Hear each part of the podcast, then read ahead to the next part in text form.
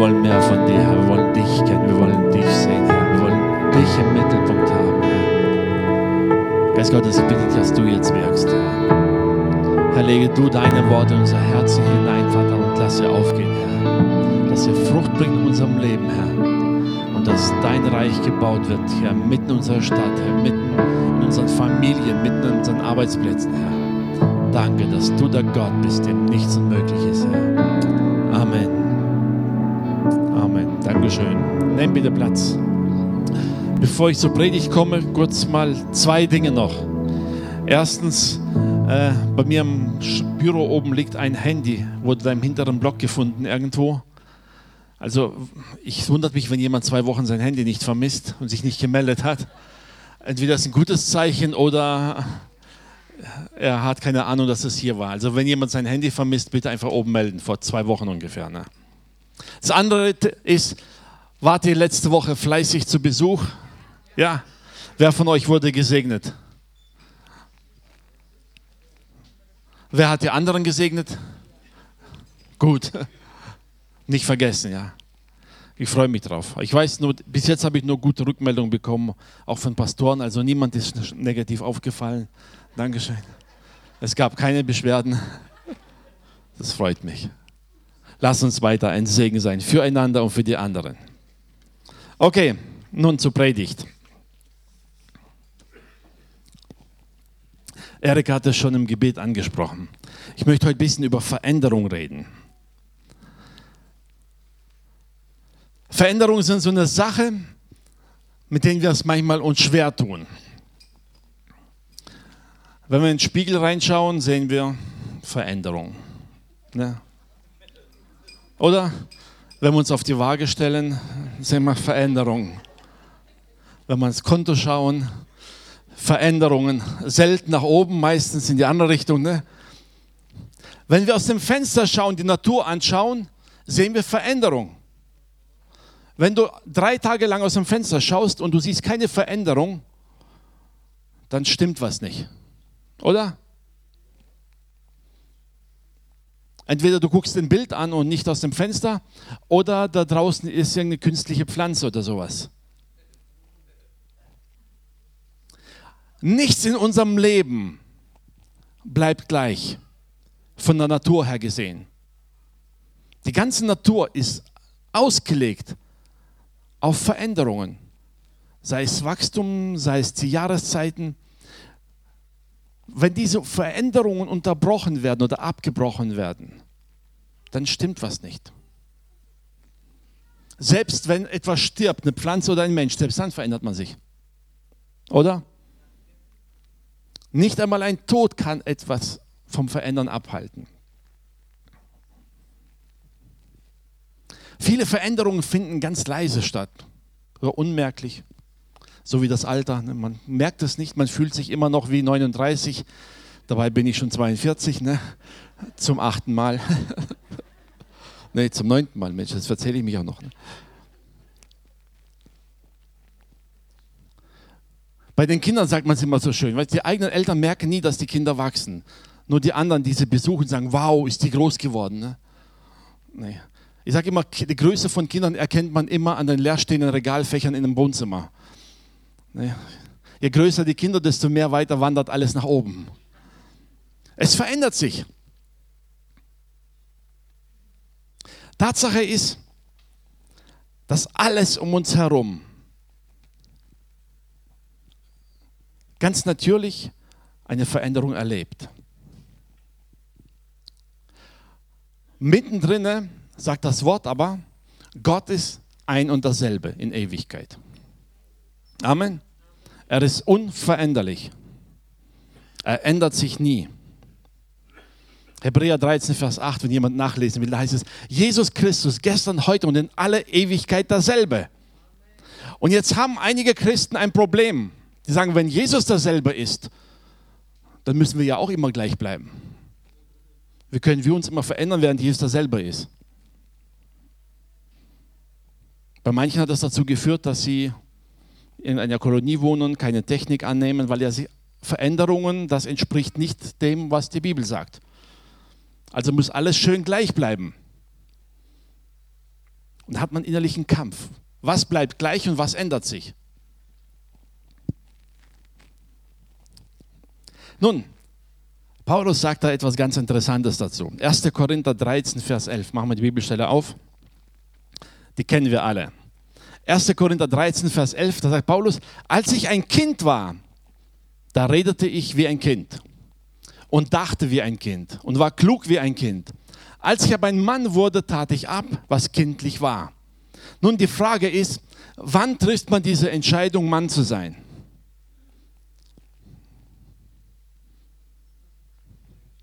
Oder umgekehrt, wann trifft man eine Entscheidung, Frau zu sein, weil alle Frauen mich so anschauen, als ob es sie nicht angeht. Ne? wann trifft man die Entscheidung, so, jetzt bin ich erwachsen und kein Kind mehr? Kann sich irgendjemand an den Moment erinnern? Ja. ja. Mit 60 Reife erreicht, ja. Tatsache ist doch, die Entwicklung vom Kind zum Mann geht eigentlich, oder von Mädchen zur Frau, je nach, geht doch ganz selbstverständlich im, im Leben. Wir, mit dem Wachsen verändern wir unser Denken und mit dem Denken verändern wir unsere Einstellungen, wir verändern unsere Interessen, wir verändern unser Reden, wir verändern unsere sagen wir, Hobbys oder das, mit dem wir uns beschäftigen. Und während wir uns verändern, ändert sich wieder unser Denken, wir werden reifer. Das heißt, die, Paulus sagt hier, als ich ein Kind war, da redete ich wie ein Kind und ich dachte wie ein Kind und war klug wie ein Kind. Als ich aber zum Mann wurde, tat ich ab, was kindlich war. Bei den Kindern sieht man es immer so deutlich. Wisst ihr, manche Dinge, so vor allem wenn Jungs und Mädchen, ne? im Kindergarten spielt es keine Rolle. Jungs und Mädchen, alles okay. In der Schule sind alle Mädchen doof. Oder Jungs sind doof. Ne? Wer hat das ihnen gesagt? Normal. Irgendwann will man vom anderen Geschlecht gesehen werden. Ne? Dann sind sie zwar immer noch doof, aber man kümmert sich trotzdem drum mal. Ne? Irgendwann reden sie von nichts anderem mehr. Und wohin das führt? Die heiraten irgendwann. Ne? Fakt ist, was hat diese Veränderung in ihnen bewirkt? Es ist ja letztendlich ein ganz normaler Reifeprozess. Sie werden älter, sie verändern ihr Denken. Paulus sagt, ich dachte wie ein Kind und war klug wie ein Kind. Und je älter man wird, fängt man an, anders zu denken. Und mit dem anderen Denken fängt man auch an, andere Interessen zu zeigen, anders zu handeln. Wenn die Bibel von Veränderungen redet, dann redet sie in erster Linie immer von unserem Denken, von unserem Überzeugtsein. Römer 12, Vers 2. Das ist eine interessante Bibelstelle, die möchte ich euch heute wirklich tief ins Herz legen. Römer 12, Vers 2. Was habt ihr? Elberfelder. Ja, fangen wir damit an. Der sagt, und seid nicht gleichförmig dieser Welt, sondern werdet verwandelt durch die Erneuerung eures Sinnes Mal nur den ersten Teil. Mach dir mal die Luther auf. Luther sagt, und stellt euch nicht dieser Welt gleich, sondern ändert euch durch Erneuerung eures Sinnes. Schlachter sagt das eigentlich noch, noch besser. Schlachter 51, da steht drin, und passt euch nicht diesem Weltlauf an, sondern ändert euch, indem ihr euch von Gott völlig neu ausrichten lasst. Was viele Christen missverstehen. Sie versuchen sich zu verändern, um durch diese Veränderung eine neue Kreatur zu sein.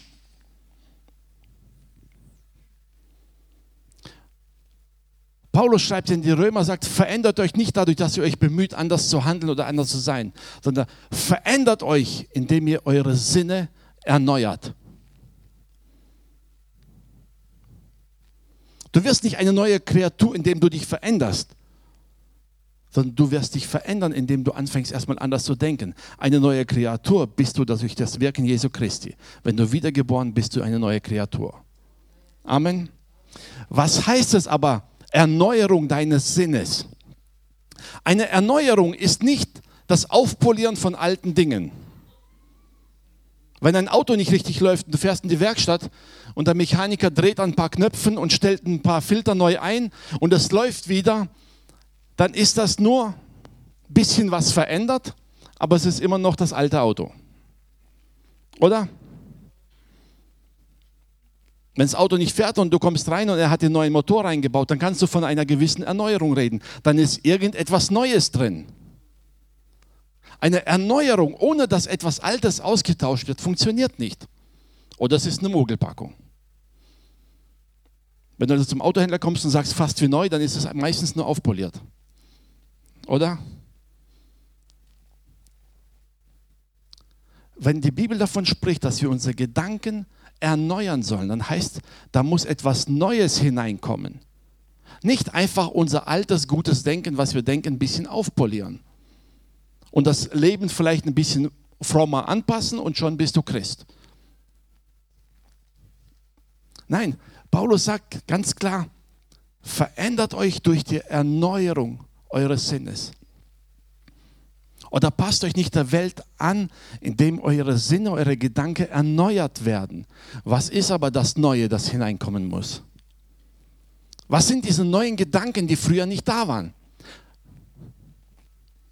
Gehen wir zurück zu 1. Korinther 13. Paulus sagt, als ich ein Kind war, dachte ich wie ein Kind. Jedes Kind hat irgendwann neue Ideen, neue Gedanken, neue Gefühle. Und diese neuen Dinge, die ins Leben kommen, verändern sein ganzes Verhalten, die verändern sein Umfeld und sie verändern den Menschen. Die neuen Dinge, nicht die alten, aufpolierten.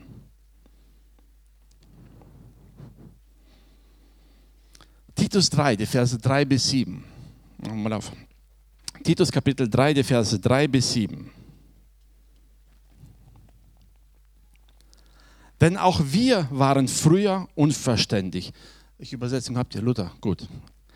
Denn auch wir waren früher unverständig, ungehorsam, gingen in die Irre, waren mancherlei Begierden und Gelüsten dienstbar und lebten in Bosheit und Neid und waren verhasst und hassten uns untereinander. Nun, wenn wir über unser eigenes Leben reden würden, würden wir es wahrscheinlich versuchen, ein bisschen sanfter zu formulieren, oder? Luther äh, hat es ziemlich drastisch übersetzt. Würde man sagen, Mensch, Titus, muss man so krass das ausformulieren? Wir selber sehen uns ja schon ein bisschen besser. So schlimm waren wir doch gar nicht, oder? Zumindest die meisten von uns. Aber er sagt das ganz direkt, denn wenn wir hineinschauen in unsere Gedanken, die Frage ist, was wir nach außen gelassen haben, das ist die eine Sache. Was wir dabei gedacht haben, das war meistens ein bisschen krasser als das, was Menschen von uns gesehen haben. Denn in Gedanken haben wir schon manch einen ermordet. Ne? Und manch einer mal kräftig geschüttelt und geohrfeigt. Vielleicht waren wir brav genug erzogen, dass wir es nicht rausgelassen haben. Aber in unserem Denken, da hätten wir gerne so manch einem schon mal hm, so, wie die Jünger damals gesagt haben, ja, lass Feuer und Feuer fallen. Ne? Das wäre doch gar nicht so schlecht manchmal. Gedacht haben wir es doch. Und wenn wir unser Gedenken anschauen, unser Denken, unser früheres Denken anschauen, dann müssen wir sagen, okay, Titus, du hast doch recht. Wir waren so. Als aber erschien die Freundlichkeit und Menschenliebe Gottes, unseres Heilands, machte er uns selig, nicht um der Gerechtigkeit willen, die wir getan hatten, sondern nach seiner Barmherzigkeit durch das Bad der Wiedergeburt und Erneuerung im Heiligen Geist. Titus gebraucht den gleichen Begriff wieder und sagt, wir wurden erneuert. Da ist etwas Neues in uns hineingekommen. Er hat nicht gesagt, er ist gekommen und hat unsere alte Denkweise aufpoliert und wieder zurechtgebogen, damit alles wieder stimmt. Er wusste genau, es funktioniert nicht. Kein Mensch ist in der Lage, von sich aus das Gesetz zu erfüllen. Kein Mensch ist von sich aus in der Lage, vor Gott gerecht zu sein, Gott zu gefallen. Es geht nicht. Es muss etwas Neues hinein. Wir brauchen es. Den er über uns reichlich ausgegossen hat durch Jesus Christus, unseren Heiland, damit wir durch dessen Gnade gerecht geworden, Erben des ewigen Lebens würden nach unserer Hoffnung.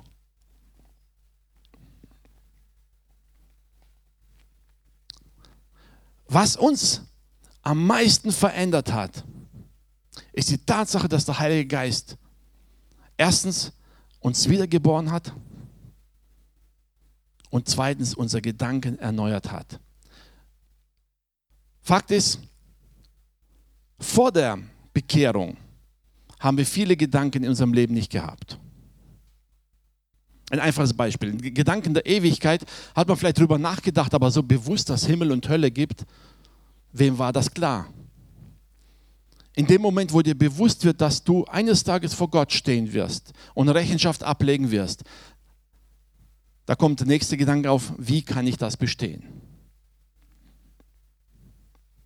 Solange du nicht an die Ewigkeit denkst, beeinflusst es dein Denken, äh, dein Leben nicht. Ne? In dem Moment, wo dir bewusst wird, es gibt eine Ewigkeit und ich werde mich vor Gott verantworten, verändert dieses Wissen, diese neue Erkenntnis automatisch dein Denken, dein Reden und dein Handeln. Oder?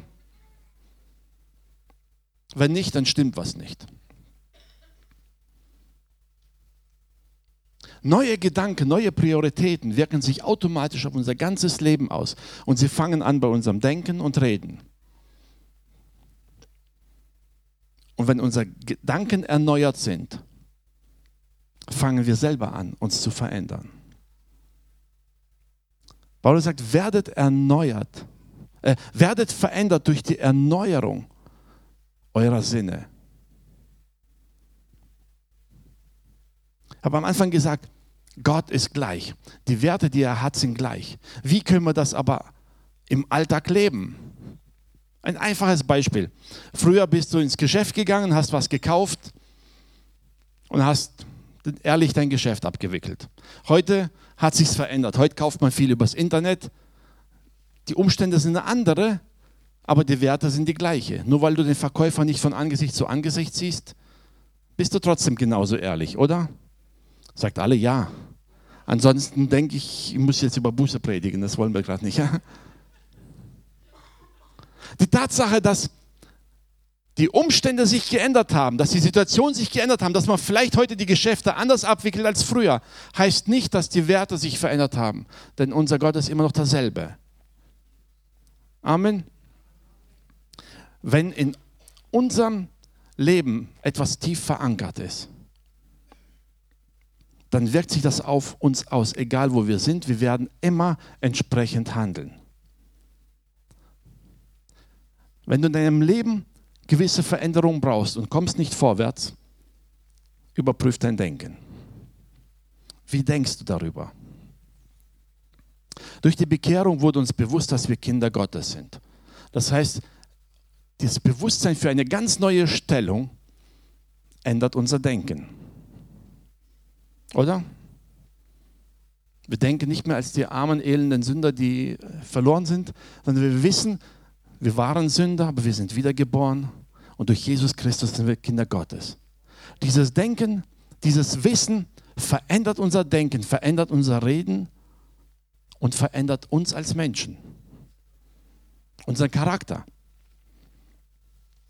Durch die Wiedergeburt sind wir Kinder Gottes, aber wir wissen alle, unser Charakter ist noch etwas erneuerungsbedürftig. Ein klein wenig. Ne? Und je mehr wir uns damit beschäftigen, desto mehr erkennen wir, ja, aus diesem wenig wird immer mehr. Ne? Aber es wird.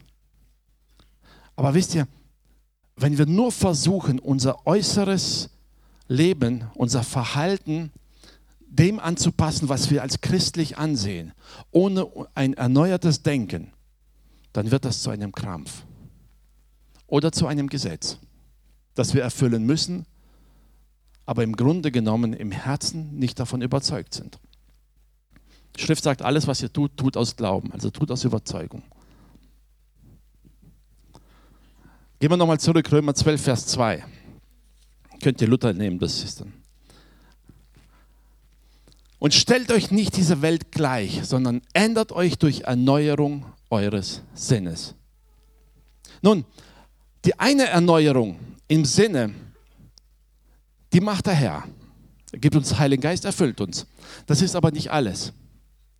Denk nochmal an das Kind. Ein Kind, das wächst, einerseits verändert es sich selber, fängt an selber neu zu denken. Andererseits ist es die Erziehung, die Eltern und das Umfeld, die immer wieder neue Impulse geben und immer wieder neu herausfordern.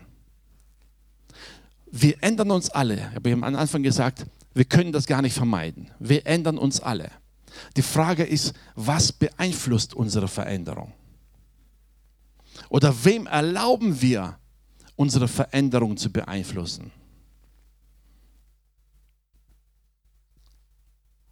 Was lassen wir hinein in unsere Gedanken und gestatten damit, dass mein Verhalten und mein Reden entsprechend sich ändert?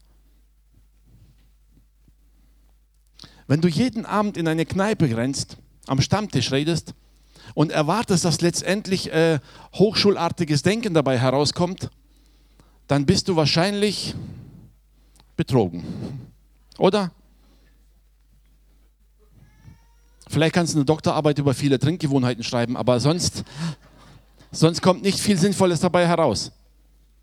Das heißt, das Umfeld, in dem du dich begibst, wird dein Denken und dein Reden mit beeinflussen. Und du kannst dich dem gar nicht entziehen. Es ist so.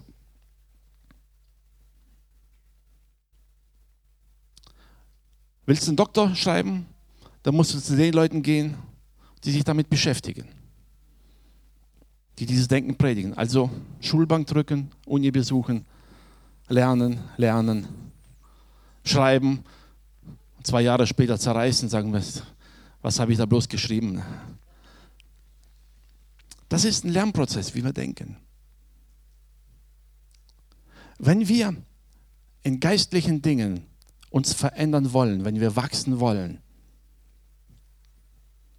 und uns dann darauf verlassen, dass das einfach so passiert, dann sind wir genauso auf dem Holzweg, als wenn wir in der Kneipe sitzen und eine Doktorarbeit schreiben wollen. Bisschen krass formuliert, ja, aber so ungefähr. Unser um unser Denken zu erneuern, müssen wir unser Denken mit diesem neuen Gedanken füttern. Und die neuen Gedanken, die Gott uns gibt, die stehen hier drin. Du kannst nicht, nicht im Sinne Gottes verändern, ohne Gottes Wort zu betrachten. Ohne Gottes Wort in dich aufzunehmen, wirst du nicht anfangen, göttlich zu denken. Es geht nicht.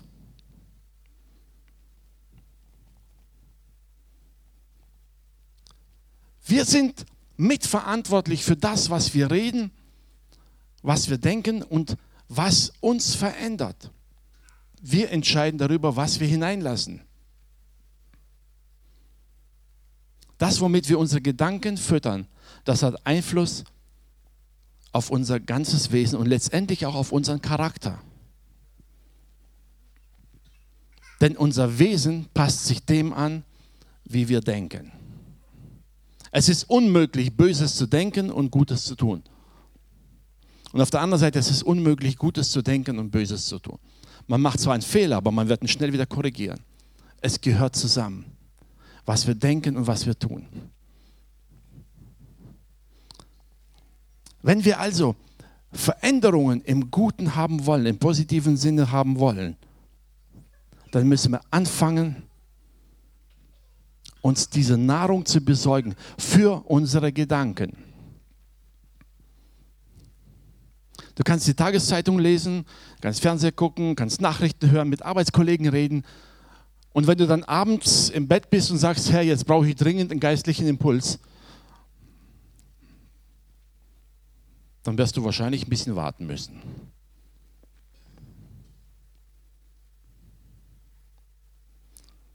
Wir haben schon viel da. Aber wenn wir unsere Gedanken, unser Denken, wenn wir unser Innerstes nicht füllen mit dem, was Gott gegeben hat, mit diesem neuen Wort, wenn wir es damit nicht füllen, wird das keinen Einfluss auf uns haben. Denk mal kurz an das Leben Jesu. Wie oft hat Jesus seine Jünger gelehrt, sagt, Leute, die Pharisäer sagen euch das, ich sage euch aber. Und was hat er ihnen gesagt? Etwas Neues. Er gab ihnen plötzlich neue Gedanken, die sie früher nicht betrachtet haben. Oder er ging noch weit übers Gesetz hinaus. Und immer wieder sagt er, Leute, das sagen sie euch, ich sage euch aber. Und da kam etwas anderes. Wenn wir dieses andere, dieses Neue nicht in uns aufnehmen, werden wir nach dem alten Muster denken. Und Titus beschreibt sehr drastisch, wohin unser altes Muster uns führt. Letztendlich zu unserem alten Leben. Oder wir haben dann immer so einen verzweifelten Kampf zwischen dem, was wir denken, wie wir richtig handeln sollten eigentlich, und zwischen dem, wie wir tatsächlich handeln. Und dann wird das ein lebenslanger Kampf, weil wir verzweifelt versuchen, ein Leben zu führen, das als christlich angesehen wird. Und in uns selber steckt immer noch das alte Gedankengut. Jesus ist nicht gekommen, um den alten Menschen aufzupolieren oder besser zu machen. Er ist gekommen und gestorben, weil er wusste, dass das die einzige Möglichkeit ist, uns zu retten. Das war die einzige Möglichkeit. Er wusste, dass kein Mensch von sich aus gut ist. Wir brauchten was Neues. Die Frage ist, warum sollen wir uns verändern? Römer 12, Vers 2, macht ihr nochmal auf. Die zweite Hälfte vom Vers heißt, damit ihr prüfen könnt, was Gottes Wille ist. Wisst ihr, das Interessante ist, Paulus sagt hier, erstens, erneuert eure Gedanken. Dadurch werdet ihr verändert. Und wenn ihr verändert werdet, dann könnt ihr prüfen, was Gottes Wille ist. Wir, machen es meistens umgekehrt. Wir wollen erstmal wissen, was ist Gottes Wille und dann versuchen wir den irgendwie zu erfüllen. Ist nicht schlechter Weg. Aber Paulus sagt, es gibt hier noch etwas anderes. Damit wir prüfen können, ob das wirklich Gottes Wille ist, müssen wir anfangen, unser Denken zu erneuern. Warum das wichtig ist? Nun, unsere Gefühle spielen uns oft einen Streich. Und wir denken, wenn sich etwas gut anfühlt, dann muss es ja Gottes Wille sein. Ist ja schließlich gut. Und dann machen wir den Fehler, dass wir manche Dinge als Gottes Wille auslegen, nur weil es in unseren Augen und in unseren Gefühlen gut aussieht. Die Bibel sagt aber, stimmt nicht. Um zu prüfen, was Gottes Wille ist, musst du anfangen, Gottes Denken zu übernehmen. Musst du dich verändern und dann wirst du sehen. Denn wenn wir es nicht tun, dann fangen wir an, den alten Menschen mehr oder weniger zum Richter zu machen über das, was gut und was schlecht ist. Und der alte Mensch, der hat das auch schon vor der Errettung nicht hingekriegt. Warum soll er das hinterher hinkriegen? Es funktioniert nicht. Damit ihr prüfen könnt, was Gottes Wille ist, nämlich das Gute und das Wohlgefällige und Vollkommene. Letztendlich sagt Paulus, diese Veränderung führt uns dahin, dass wir reif werden und prüfen können, was ist gut und was nicht. Ohne Veränderung wirst du es nicht prüfen können. Es ist ein ganz natürlicher Reifeprozess, oder? In jeder Firma weiß man das. Ne? Derjenige, der die Arbeit von anderen prüfen muss, der sollte genau wissen, um was es geht. Denn wenn der Prüfer genauso wenig versteht wie der Azubi, dann geht es schief. Oder? Erst wenn der Prüfer mehr weiß als der Azubi, kann er ihm was beibringen. Die Frage ist, wollen wir das? Wollen wir reif werden? Reif werden, erwachsen werden, um prüfen zu können. Paulus schreibt an den Korinther, sagt, eigentlich solltet ihr längst Lehrer sein. Und stattdessen muss ich euch wieder Milch geben.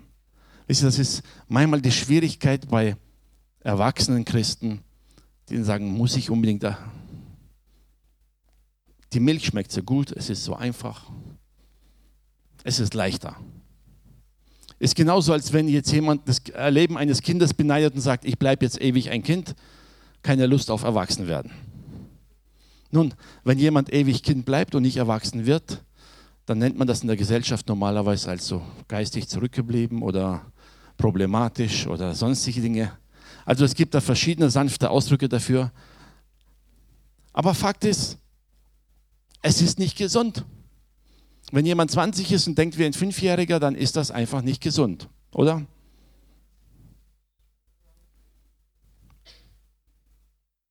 Paulus sagt genau das Gleiche in geistlichen Dingen.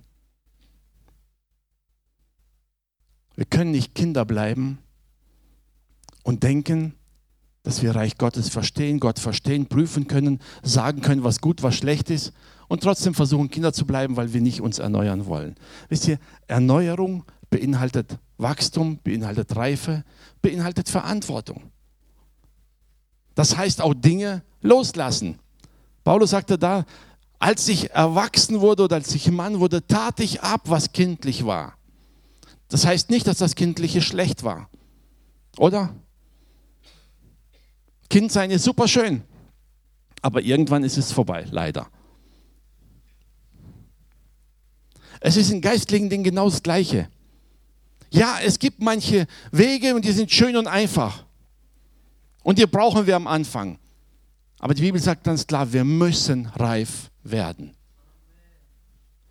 Damit wir anderen sagen können, was Gottes Wille ist, müssen wir selber reif werden. Wir müssen uns erneuern und verändern. Und erst dann wachsen wir selber. Egal wie schön das Kindsein ist. Gell? Wenn man so frisch bekehrt ist und die Welt sieht rosa-rot aus und nachher, wie schön wäre es, wenn das für den Rest des Lebens so bleibt. Mehr braucht man nicht. Aber Gott weiß, wir brauchen mehr. Er möchte uns verändert sehen. Er möchte, dass wir reif werden und wachsen. Er will es. Und er gibt uns die Richtschnur. Auf der einen Seite, wie gesagt, eine Erneuerung, die bewirkt der Heilige Geist in uns. Durch die Wiedergeburt empfangen wir neue Gedanken. Wir empfangen den Heiligen Geist, der uns erfüllt, der uns auf alle Wahrheit leitet und der uns Stück für Stück wachsen lässt. Das ist der eine Schritt. Und der zweite Schritt, sagt die Bibel, erneuer dein Denken. Lass diese neuen Gedanken in dein Denken hinein. Wann immer du eine Entscheidung treffen musst, frag dich mal selber, denke ich so wie früher ich gedacht habe? Oder was hat sich in meinem Denken verändert? Beurteile ich eine Situation immer noch so, wie ich sie früher beurteilt habe, als ich Gott nicht kannte? Oder habe ich jetzt was anderes? Es ist manchmal sehr einfach, in alte Denkmuster zu verfallen. Aber die alten Denkmuster bringen uns wieder in unsere alten Probleme hinein. Und sie bringen keine Freiheit. Die Schrift sagt, erkennt die Wahrheit und die Wahrheit wird euch frei machen. Aber der erste Schritt ist die Erkenntnis hin. Gott möchte dir wirklich neue Dinge im Leben zeigen, aber er weiß ganz genau, du und ich, wir müssen darin wachsen. Stell dir vor, du gehst zu jemandem hin und sagst, was ist Gottes Wille? Und er sagt dir, das ist Gottes Wille. Super, solche Menschen braucht man viele haben. Gott sagt, ihr sollt alle in der Lage sein zu prüfen, was Gottes Wille ist. So heißt Römer 12, Vers 2. Werde verändert, damit du prüfen kannst.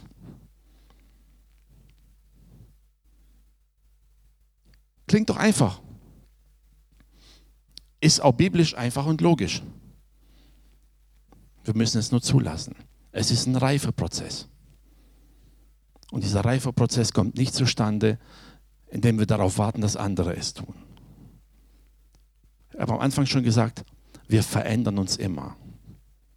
Und wenn wir uns nicht bewusst verändern, dann wird unsere Umwelt uns verändern.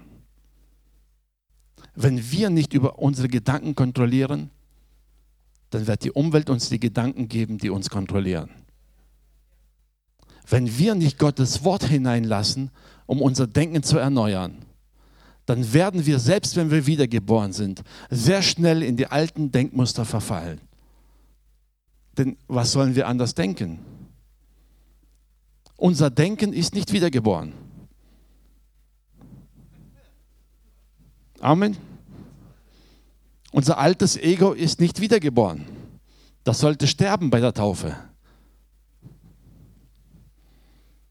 Und das in unserer Verantwortung liegt. Was lassen wir weiter zu? Lassen wir zu, dass Gott uns verändert durch sein Wort? Lassen wir zu, dass Gottes Gedanken in unser Herz kommen und unsere Gefühle verändern, unser Denken verändern und uns auch vielleicht die Kraft geben, Entscheidungen zu treffen, die uns vielleicht nicht passen in dem Moment, aber trotzdem zu wissen, das ist das Richtige. Fühlt sich vielleicht nicht gut an, ist auch gerade schwer, aber es ist das Richtige, weil ich weiß, dass Gott es so will. Wir werden nie imstande sein, solche Entscheidungen zu treffen, wenn wir nicht in unserem Herzen, in unserem Denken erneuert sind. Also versucht nicht, das Alte irgendwie gut zu machen. Versucht nicht, in alten Denkmustern eine Lösung zu finden für das, was Gott in deinem Leben tun will. Es funktioniert nicht. Wir brauchen ein neues Denken. Wir brauchen neue Impulse vom Herrn. Und die Bibel ist voll davon. Wir brauchen seine Gedanken. Wir brauchen ihn selbst. Deshalb haben wir den Heiligen Geist in uns.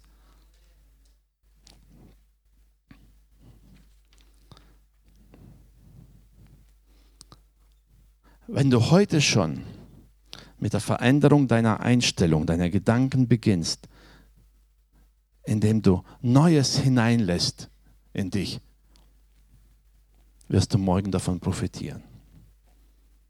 Wisst ihr, es gibt verschiedene neue Dinge. Das eine sind die Dinge, die die Bibel ganz klar sagt. Du bist eine neue Kreatur. Du bist ein Kind Gottes. Ich weiß nicht, wie du vielleicht die letzten Tage über dich gedacht hast. Dein Chef hat dich niedergemacht, das Konto ist leer, die Nachbarn schimpfen über dich. Und dann ruft sein Seelsorger an und sagt, ich bin echt das Letzte in den Augen alle. Alle benutzen mich nur als Fußabtreter. Fühlt sich vielleicht so an, ist aber trotzdem nicht die Wahrheit. Oder? Du kannst jammern darin und es gibt Momente, da will man klagen und jammern.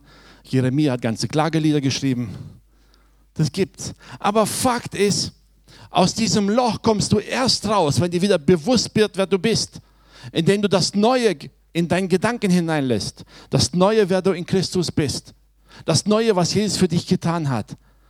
Und selbst wenn die ganze Welt dich als Fußabtreter benutzt, vor Gott bist du es nicht. Er sieht es anders.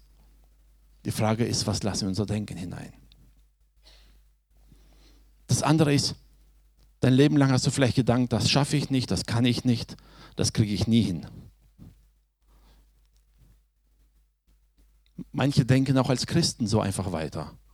Die sagen einfach noch, ich bin ja eh ein Sünder, ich schaffe das eh nicht. Das ist aber nicht das, was die Bibel sagt. Die Bibel sagt, dem, der glaubt, dem ist alles möglich. Frage ist, kannst du dieses neue Denken hineinlassen in dein Herz, zu sagen, es ist alles möglich? Ich verrate ein Geheimnis. Wenn du etwas verändern willst, dann wirst du diesen Gedanken hineinlassen. Wenn du dich lieber in dem Punkt äh, wohlfühlst und sagst, ich sage lieber, ich kann es nicht, dann muss ich auch nichts tun,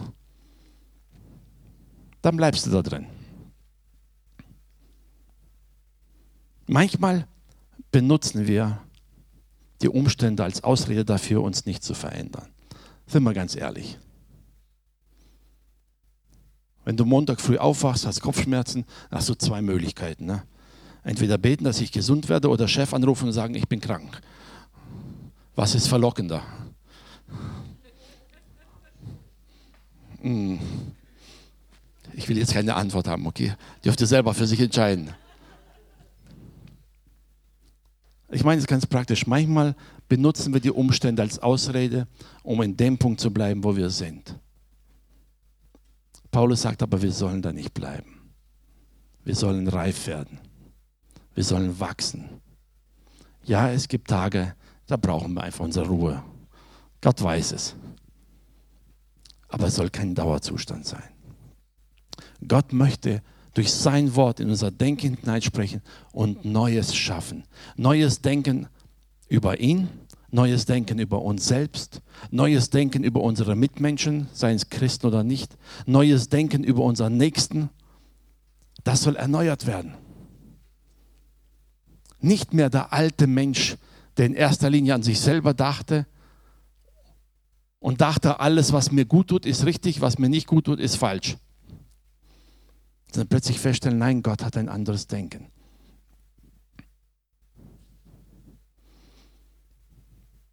Manchmal sind neue Dinge eine Herausforderung.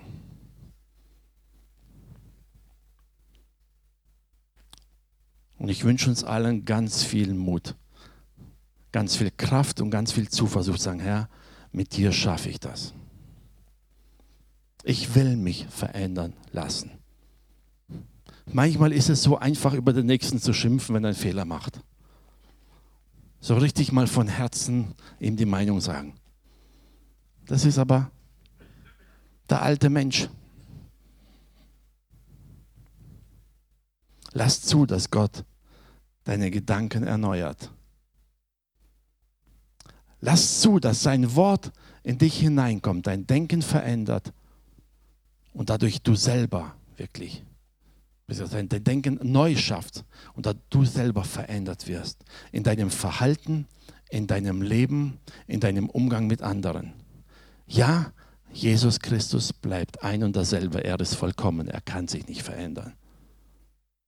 Wir sind noch auf dem Weg hin, vollkommen zu sein in unserem Denken, in unserem Reden, in unserem Handeln. Da sind wir noch auf dem Weg. Amen. In unserem Innersten sind wir vollkommen errettet. Alles andere passt sich langsam dem an. Und je mehr wir Göttliches in uns hineinlassen, desto mehr wird das Göttliche uns verändern. Ich möchte dich dazu ermutigen, ganz bewusst mal dein Leben zu betrachten und dir ein paar Gedanken zu machen, wem oder was erlaube ich, mein Denken zu bestimmen. Wie viele Wahrheiten suchen wir im Internet? Bisschen manchmal ist, Zeit ist erstaunlich. Wenn in den Nachrichten was läuft, dann kann das nicht stimmen. Im Internet muss die Wahrheit drin stehen. Das Verrückte ist nur, die Leute im Internet haben die Wahrheit genauso produziert wie die im Radio. Ne? Wo suchen wir unsere Antworten? Wo suchen wir die Antworten auf das, was uns beschäftigt? Wem erlauben wir, in unser Leben hineinzusprechen und letztendlich durch dadurch uns zu verändern. Wem erlauben wir das?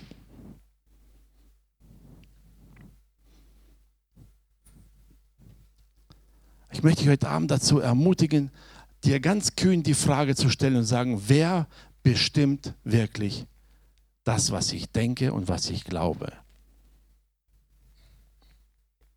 Woher habe ich meine Informationen? Wo ist die Grundlage für das, was ich denke? Ich nehme euch ein ganz einfaches Beispiel. Die, all, all die bösen Einwanderer, wie es oft, oft heißt. Was denken wir über sie? Und wer hat uns diese Gedanken eingepflanzt? Denken wir positiv oder negativ? Woher kommen diese Gedanken? Wenn wir ganz ehrlich sind, wir kennen ganz wenige von denen persönlich, oder?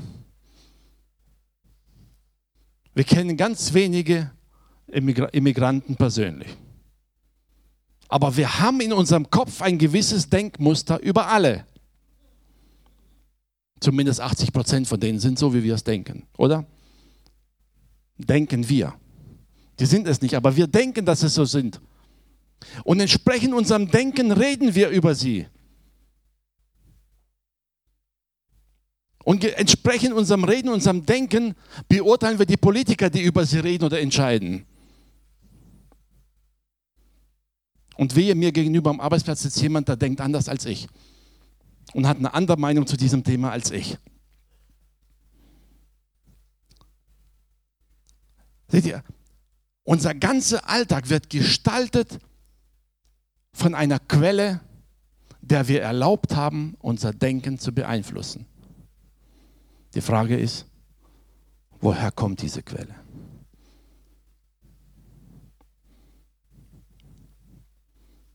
Wo ist der Beweis für das, was diese Quelle behauptet hat? Die Bibel gibt uns als Quelle die Wahrheit und als den Beweis seiner Liebe, dass Gott selbst ans Kreuz gegangen ist für uns. Das ist die einzige Wahrheit, die für immer bestehen bleibt.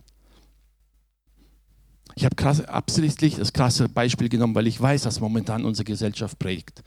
Selbst in den Gemeinden gibt es sehr unterschiedliche Auffassungen. Aber ich möchte dich dazu ermutigen, fang an, immer mehr das Wort Gottes als oberste Priorität zu stellen über alles, was du denkst. Denn Fakt ist, egal ob du im Recht bist oder nicht, diese Welt wird vergehen, aber sein Wort bleibt. Und wehe dir, wenn das, was du dachtest, nicht dem entspricht, was Gott eigentlich dachte. Dann schadest du ihm letztendlich nur dir selber. Was nützt es dir, wenn du vor anderen Menschen im Recht stehst, aber vor Gott nicht? Ich möchte dich dazu ermutigen, dich bewusst damit zu beschäftigen. Und sagen, Herr, ich will mich verändern, aber in erster Linie will ich, dass meine Gedanken von dir beeinflusst werden. Und dann kommen wir nicht drum herum, als uns mit Gottes Wort zu beschäftigen. Anders geht es nicht.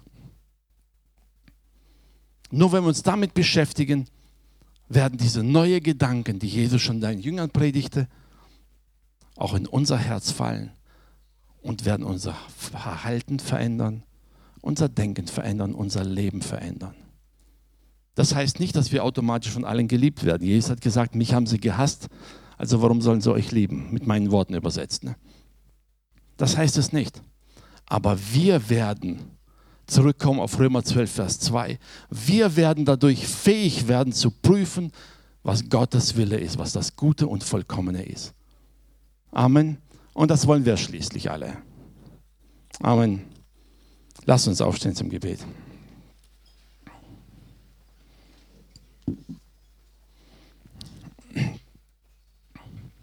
Himmlischer Vater, ich sage dir Dank im Namen Jesu Christi. Danke für das, was du für uns getan hast, Herr. Herr, du weißt, wie oft wir uns manchmal verrennen in unseren alten Gedanken, Herr, in unseren alten Denkmustern, Herr, wie oft wir einfach aus Gewohnheit heraus so handeln und denken wie schon immer, ohne uns darüber klar zu sein, dass du uns eigentlich was Neues gegeben hast. Herr, und ich bitte dich heute Abend ganz neu um Mut und Kühnheit für jeden Einzelnen, sich hinzustellen und sagen, ich will dein Denken, Herr, in meinem Leben. Ich will dein Wort in meinem Herzen haben.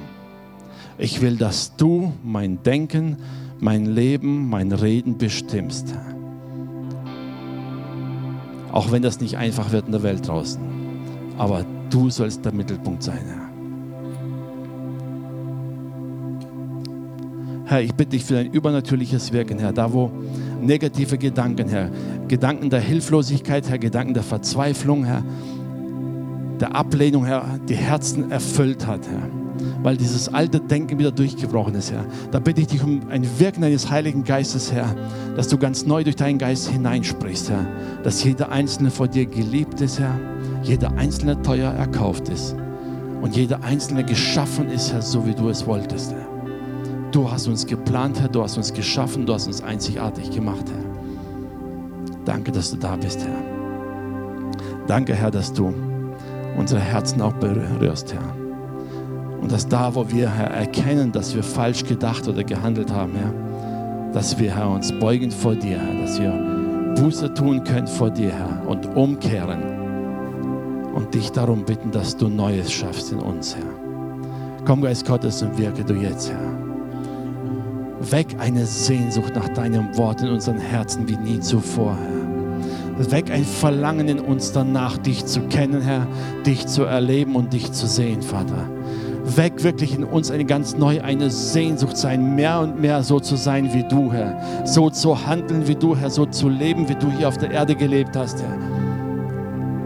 Und unsere Mitmenschen so zu lieben, wie du es getan hast, Herr. Geist Gottes, komm und erneuere uns. Erneuere uns immer wieder aufs Neue durch dein Wort, Herr. Danke, dass du da bist, Herr. Und danke, Herr, dass dein Wort, Herr, nicht leer zurückkommt, sondern Frucht bringt nach deinem Wort, Herr. Hab Dank dafür, Herr. Amen.